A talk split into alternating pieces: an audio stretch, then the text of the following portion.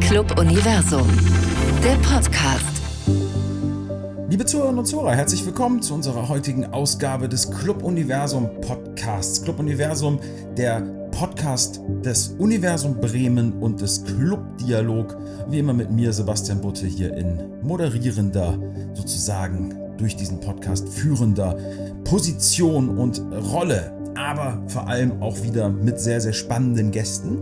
Und äh, heute haben wir mal wieder den Fall, dass wir zwei Gäste hier parallel bei uns im Studio haben. Ich finde das immer ganz spannend. Dann haben wir noch einen größeren Austausch. Das sind heute nämlich die Julia Schmengler und Armin Himmelrath. Julia, Armin, grüßt euch. Schön, dass ihr da seid. Moin. Hallo. Schönen guten Tag. Es hat sich eingebürgert und es ergibt ja durchaus auch Sinn, dass wir am Anfang einmal kurz erstmal euch vorstellen, damit unsere Zuhörenden auch ja eine Vorstellung davon bekommen, äh, mit wem haben wir es denn hier heute überhaupt zu tun.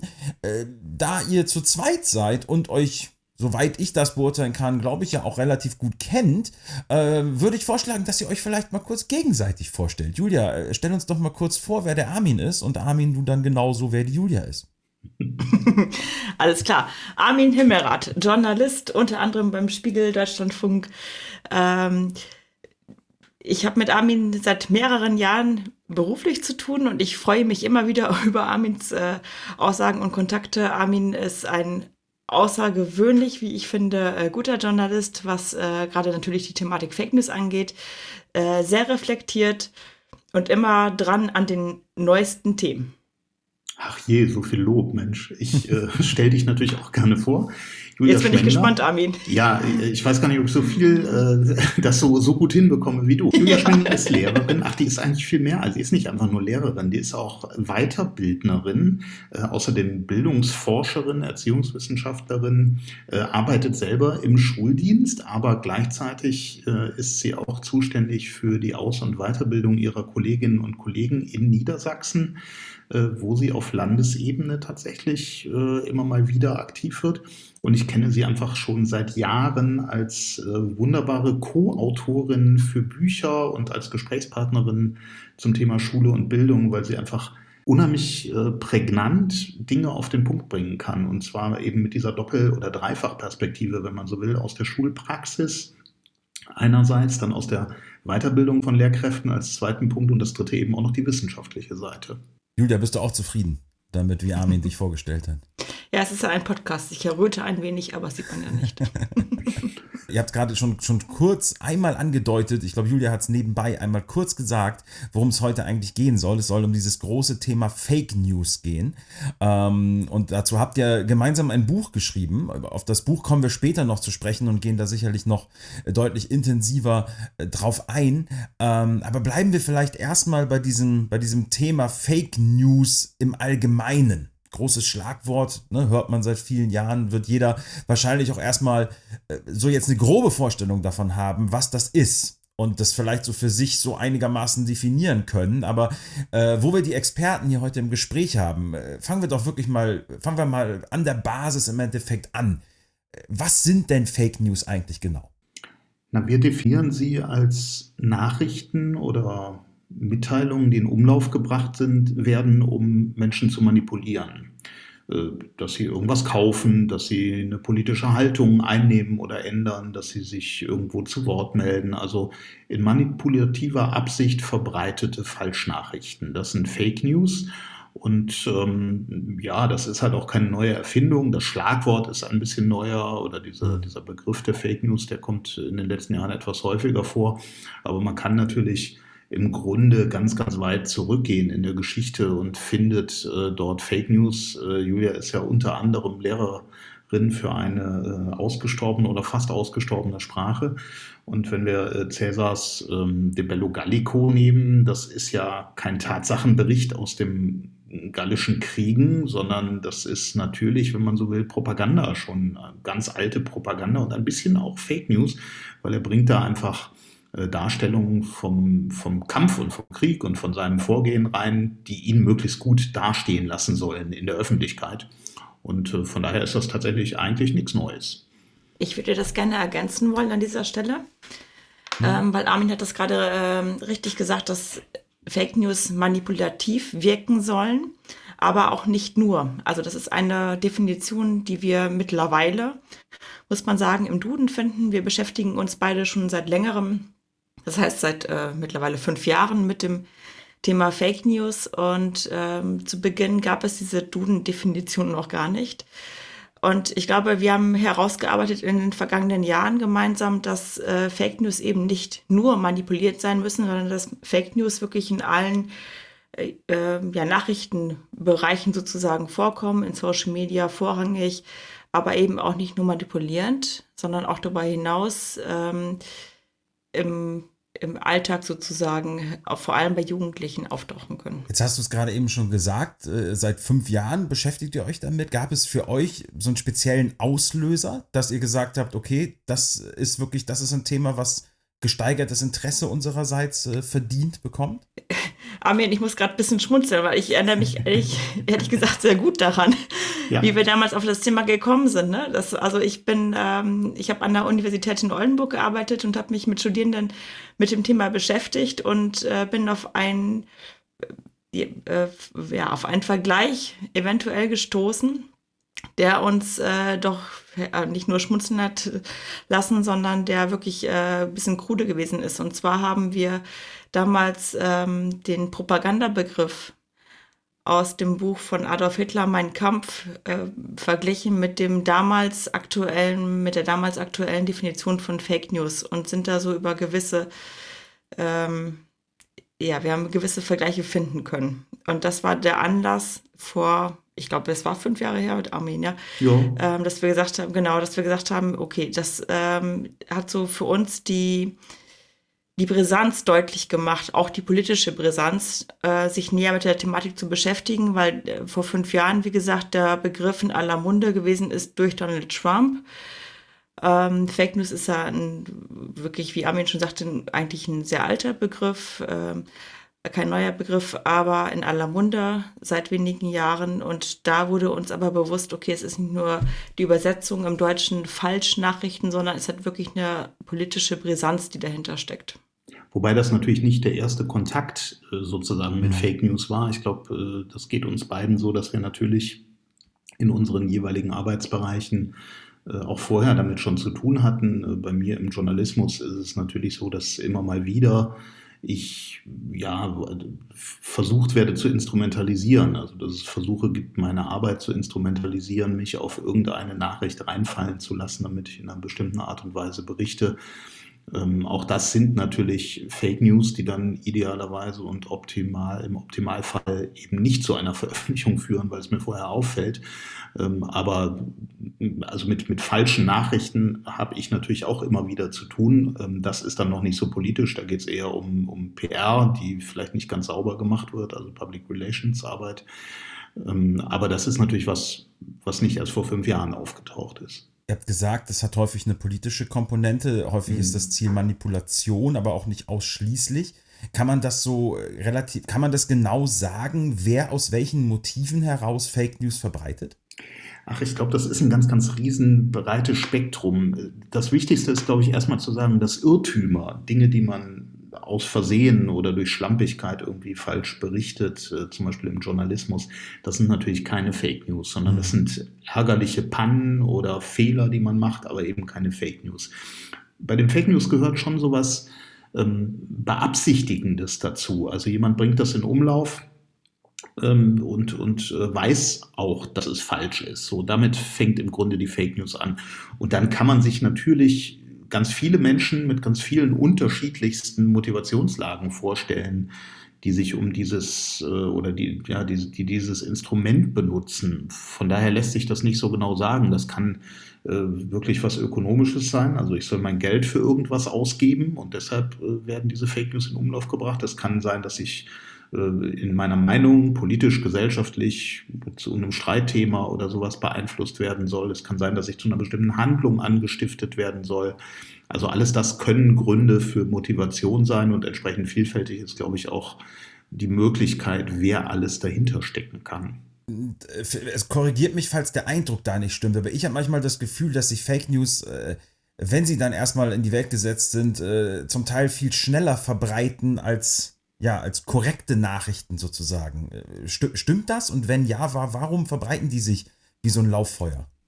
Ja, ich denke schon, dass das äh, stimmt, wobei nicht wissenschaftlich untersucht, aber mhm. ähm, warum verbreiten die sich? Weil Fake News erstmal ähm, natürlich bestimmte Emotionen angreifen, zum Beispiel. Ja, also wenn Falschnachrichten im Umlauf sind, das ist auch äh, unabhängig jetzt von der Digi Digitalität, die wir haben.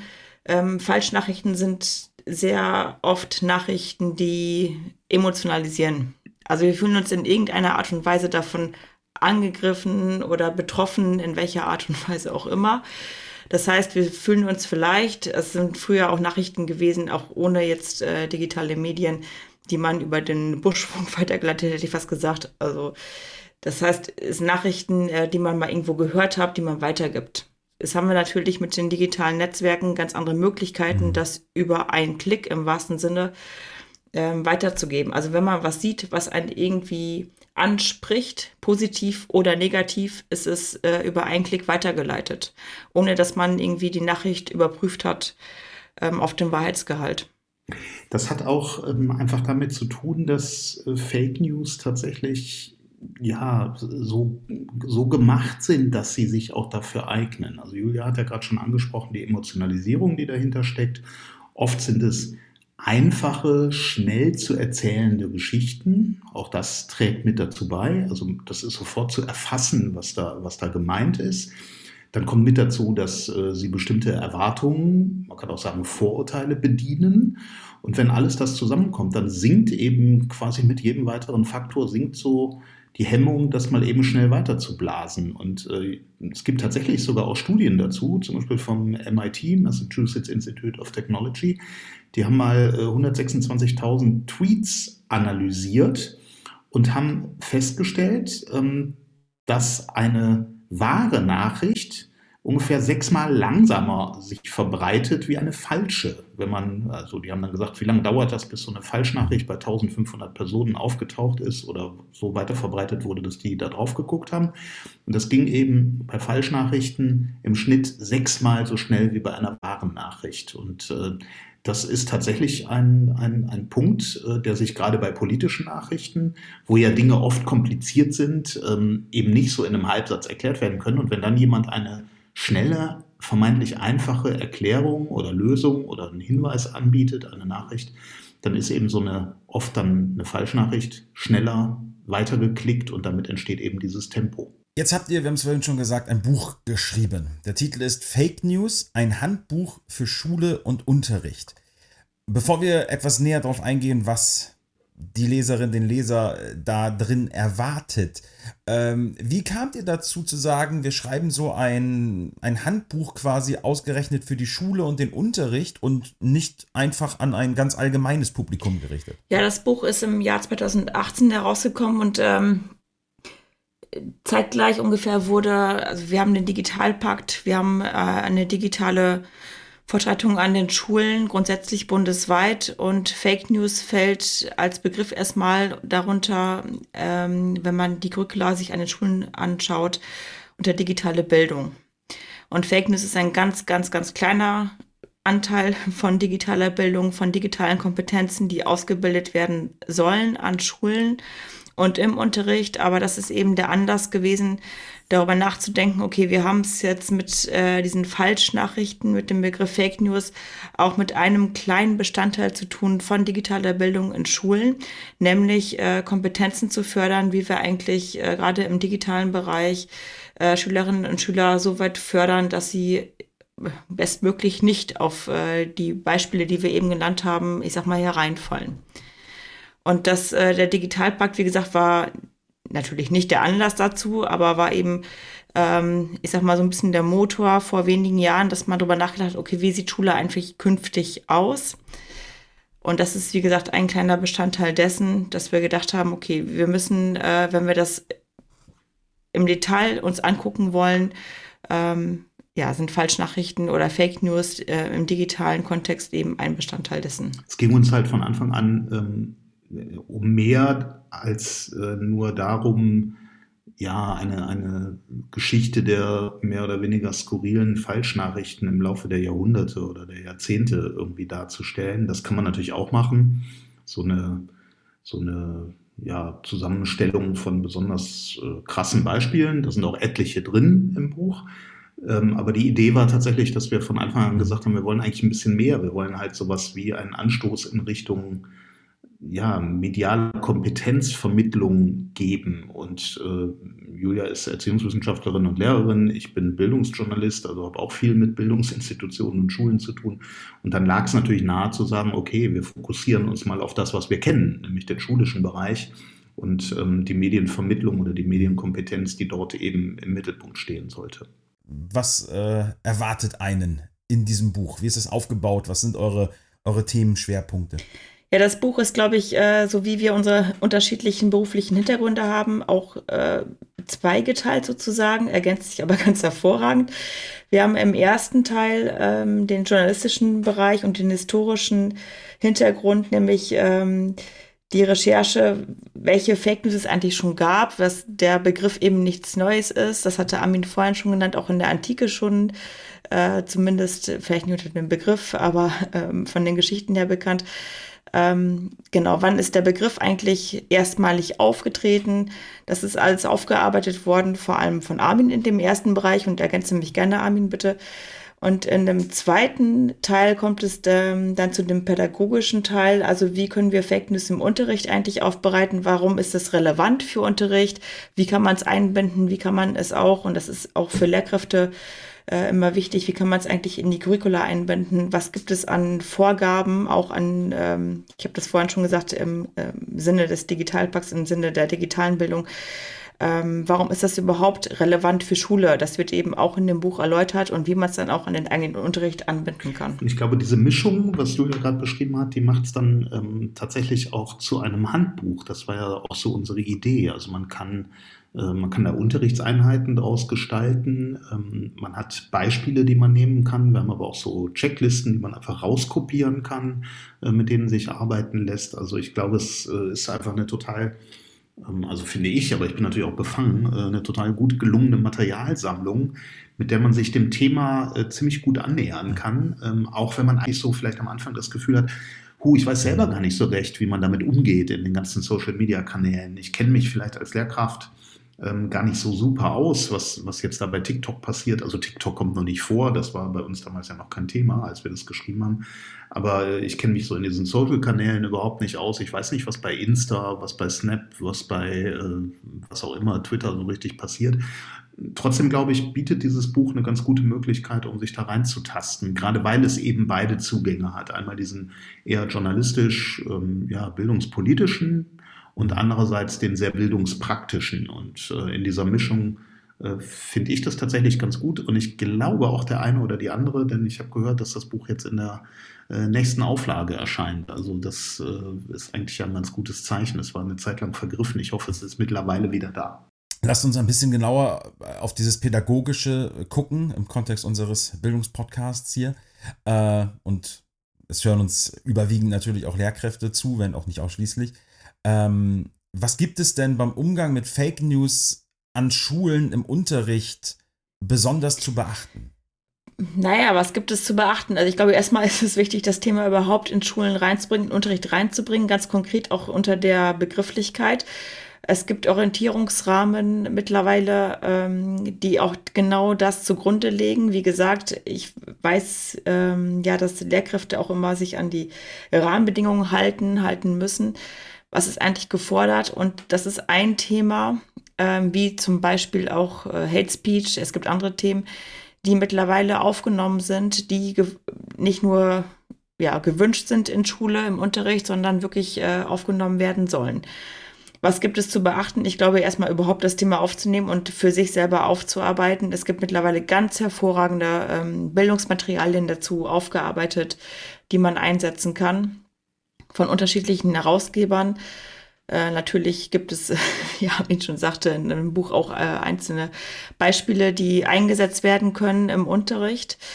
Aber ich glaube, wichtig ist erstmal, das überhaupt als Thema ja, auf den Tisch zu bringen. Ich würde gerne zwei Punkte ergänzen. Das eine ist, ähm, die, die mir besonders gut gefallen. Ich bin jetzt natürlich kein Lehrer, aber ähm, was mir gefällt, ist einerseits sozusagen das, was wir drin haben, dass eigentlich die Lehrkräfte ja zum Beispiel in kritischer Quellenanalyse äh, oder in kritischer Quellenbetrachtung geschult sind. Das machen die in allen möglichen Fächern äh, und gerade geistes- und sozialwissenschaftliche Fächer.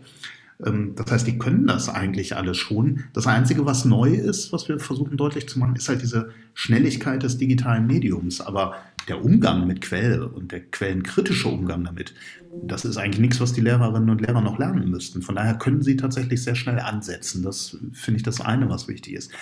Das andere ist, dass wir äh, über den Aspekt hinausgehen, dass es nur um das Erkennen und Vermeiden von Fake News geht. Also das wäre so eine Art äh, passiver Schutzwall, der da bei den Kindern und Jugendlichen aufgebaut wird und in deren Kompetenz, dass sie also ja, irgendwie ein bisschen skeptisch sind, dass sie wissen, wie man eine Nachricht checkt, äh, wie man es vielleicht überprüft, was sie denn da auf dem Tisch oder auf dem Bildschirm haben. Ähm, wir gehen noch ein bisschen weiter und das finde ich tatsächlich auch spannend, weil wir sagen, ähm, wir zeigen zum Beispiel einige Tools, mit denen man äh, selber Falschnachrichten herstellen kann in einem, ja, wie soll man das sagen, so einem spielerischen oder didaktischen Kontext. Also man kann äh, zum Beispiel Tweets von Donald Trump nachbauen. Die sehen dann auch genauso aus. Da gibt es ein Tool. Ich weiß, dass er mittlerweile bei Twitter gesperrt ist und ja seine eigene Plattform an den Start gebracht hat, aber ähm, es ist natürlich trotzdem lustig, äh, daran zu gehen und so mal versuchen, in 280 Zeichen so einen typischen Trump-Tweet zu schreiben. Und wenn das dann möglicherweise noch ein Leistungs- oder Grundkurs in der Oberstufe ist in Englisch, äh, dann ist man ganz plötzlich auch bei so einer sprachlichen Analyseebene, die, die nochmal so einen anderen Zugang dazu ermöglicht. Oder es gibt eben auch andere Tools, mit denen man Nachrichten fälschen kann. Und dieses selber ausprobieren und sehen, wie leicht das ist, da versprechen wir uns eigentlich von, dass Kinder und Jugendliche, wenn sie das tun, ähm, sehr schnell merken, uh, ich muss tatsächlich an anderer Stelle vielleicht viel skeptischer sein. Und das ist eigentlich auch die Erfahrung, die wir mit diesem Buch machen, wenn wir damit Workshops zum Beispiel in Schulklassen geben. Finde ich super spannend, was du gerade gesagt hast, dass ihr darüber hinausgeht. Ich, ich gehe trotzdem, ich gehe jetzt nochmal eben den einen Schritt zurück äh, zum, wie hast du es gerade genannt, passiven Schutzwall. Ähm, äh, was sind denn Kriterien, an, anhand derer jeder, aber, aber vor allem vielleicht auch Kinder und Jugendliche äh, Fake News erkennen können? Du hast gerade gesagt, wie man das checken, wie man das überprüfen kann. Was wäre das? Es gibt bestimmte Kriterien, woran man Fake News erkennen kann. Also je nachdem, ob das äh, über Social Media geht oder eben analog.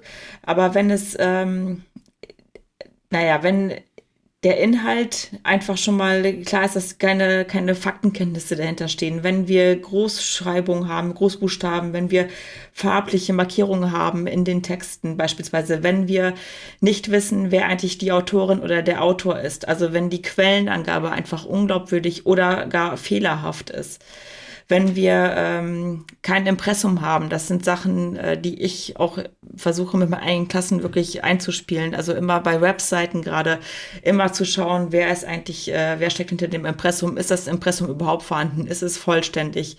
Das sind so, ich sag mal, kleine Sachen, die relativ schnell herauszufinden sind, aber mit denen man bestimmt auch relativ einfach dann bestimmten ähm, Webseiten auf die Schliche kommen kann, um eben zu gucken, okay, ist das jetzt seriös oder ist es eben auch nicht? Die Liste ist natürlich unfassbar lang ähm, mhm. an einzelnen Hinweisen und nicht, nicht jeder einzelne Hinweis ist direkt sozusagen ein Indikator dafür, dass es sich 100% um Fake News handelt. Aber je mehr davon zusammenkommt, Julia hat ja gerade ein paar genannt, je reißerischer, je äh, verführerischer, je emotionaler sowas aufgemacht ist, desto eher ist es eben dann tatsächlich möglicherweise eine Falschnachricht. Und auch das kann man wiederum so ein bisschen spielerisch didaktisch einsetzen. Es gibt ein, ein Fake News Bingo, das wir auch äh, drin haben und, oder verlinkt zumindest, also wo man es bekommt äh, im Buch. Ähm, wo man im Grunde so durch seine eigene Timeline gehen kann oder durch seine eigenen Social-Kanäle und dann einfach ankreuzt, äh, okay, da habe ich jetzt irgendwie äh, lauter Großbuchstaben, ja, also dieses Gebrülle im Netz sozusagen. Mhm. Oder habe ich äh, so Hinweise wie, dann passierte etwas, äh, das wirst du nicht erwarten. Also so ein, so ein Clickbaiting, ne? darauf soll ich gehen und weiter gucken. Äh, dann, dann sind so unklare Quellenangaben. Wissenschaftler in Amerika behaupten das oder haben fest, nicht behaupten, sondern haben festgestellt das. Ja, und wenn ich dann eben so eine Reihe mit fünf oder acht Punkten voll habe, habe ich dieses Bingo quasi gewonnen.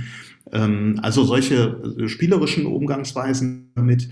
Ähm, äh, man kann sich natürlich auch schon entlarvte Fake News angucken und schauen, wie sind die gemacht. Da gibt es zum Beispiel eine Seite, die heißt Hawksmap. Oder ja, genau. Und ähm, auf der sind so auf einer Landkarte angeordnet Fake News, die rund um die Flüchtlingskrise äh, 2015 und kurz danach entstanden sind und auch die Auflösungen dazu.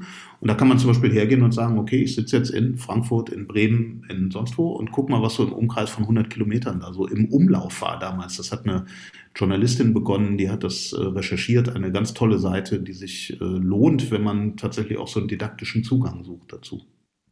Würdet ihr sagen, wir können optimistisch in die nächsten Jahre oder in die Zukunft blicken, dass dieses Thema Fake News äh, dadurch abgeschwächt wird, weil so eine gesteigerte Sensibilisierung vorhanden ist? Oder, oder gibt es da eher noch mehr Schattenseiten, die auf uns zurollen durch technischen Fortschritt etc.? Ich würde sagen beides. Mhm, wollte ich, ja, ich stimme zu. genau, also es, ich glaube, es geht wirklich in beide Richtungen. Also einerseits, ähm, wir haben diese technische Entwicklung und die ist eben gekennzeichnet durch eine ähm, wirklich kinderleichte Verfügbarkeit der Produktionsmittel, mit denen man Fake News in Anführungszeichen in guter Qualität herstellen kann. Mhm. Ähm, das ist die eine Seite und das heißt, das Thema wird uns natürlich erhalten bleiben, überhaupt keine Frage.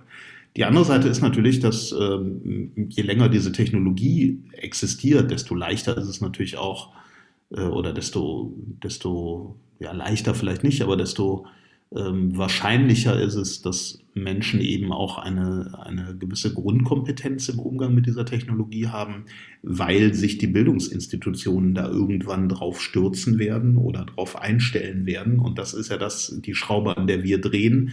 Ähm, mit unserem äh, Handbuch werden wir natürlich jetzt nicht die gesamte deutsche Schüler- und Schülerinnenschaft äh, innerhalb von zwei Jahren Fake News festmachen. Das war auch nie der Anspruch, sondern tatsächlich, was Julia eben auch richtig gesagt hat, dieses Thema in die Schulen reinzubringen. Und das ist im Rahmen der Digitalkompetenz nur ein kleinerer Themenbereich, aber wie wir finden, eben ein besonders wichtiger. Und äh, von daher, ähm, so was wir mitkriegen, was das Interesse an diesem Thema angeht, wie die Nachfragen sind, wenn wir eben in Schulen sind oder wenn wir mit Lehrerkollegien Weiterbildungen machen, ähm, dann merkt man eben tatsächlich, ja, da verändert sich was. Und von daher gibt es auch Grund ähm, zum, zum leichten Optimismus, würde ich sagen. Oder, Julia? Ja, wenn wir das jetzt nicht sagen, wer soll das sonst sagen? Nein, ich bin, ich stimme dem wirklich, ich finde das auch. Ähm, ich würde noch ähm, dazu sagen, also Fake News, wir sind ja gerade auch jetzt in äh, diesem Gespräch bei Textnachrichten hauptsächlich. Also was interessant wird künftig, glaube ich, sind äh, Deepfake-Videos. Also, dass mhm. wir nicht nur Textnachrichten äh, ja, fälschen können in der Form. Wir hatten jetzt vorhin schon das Beispiel mit dem äh, Donald Trump-Tweet.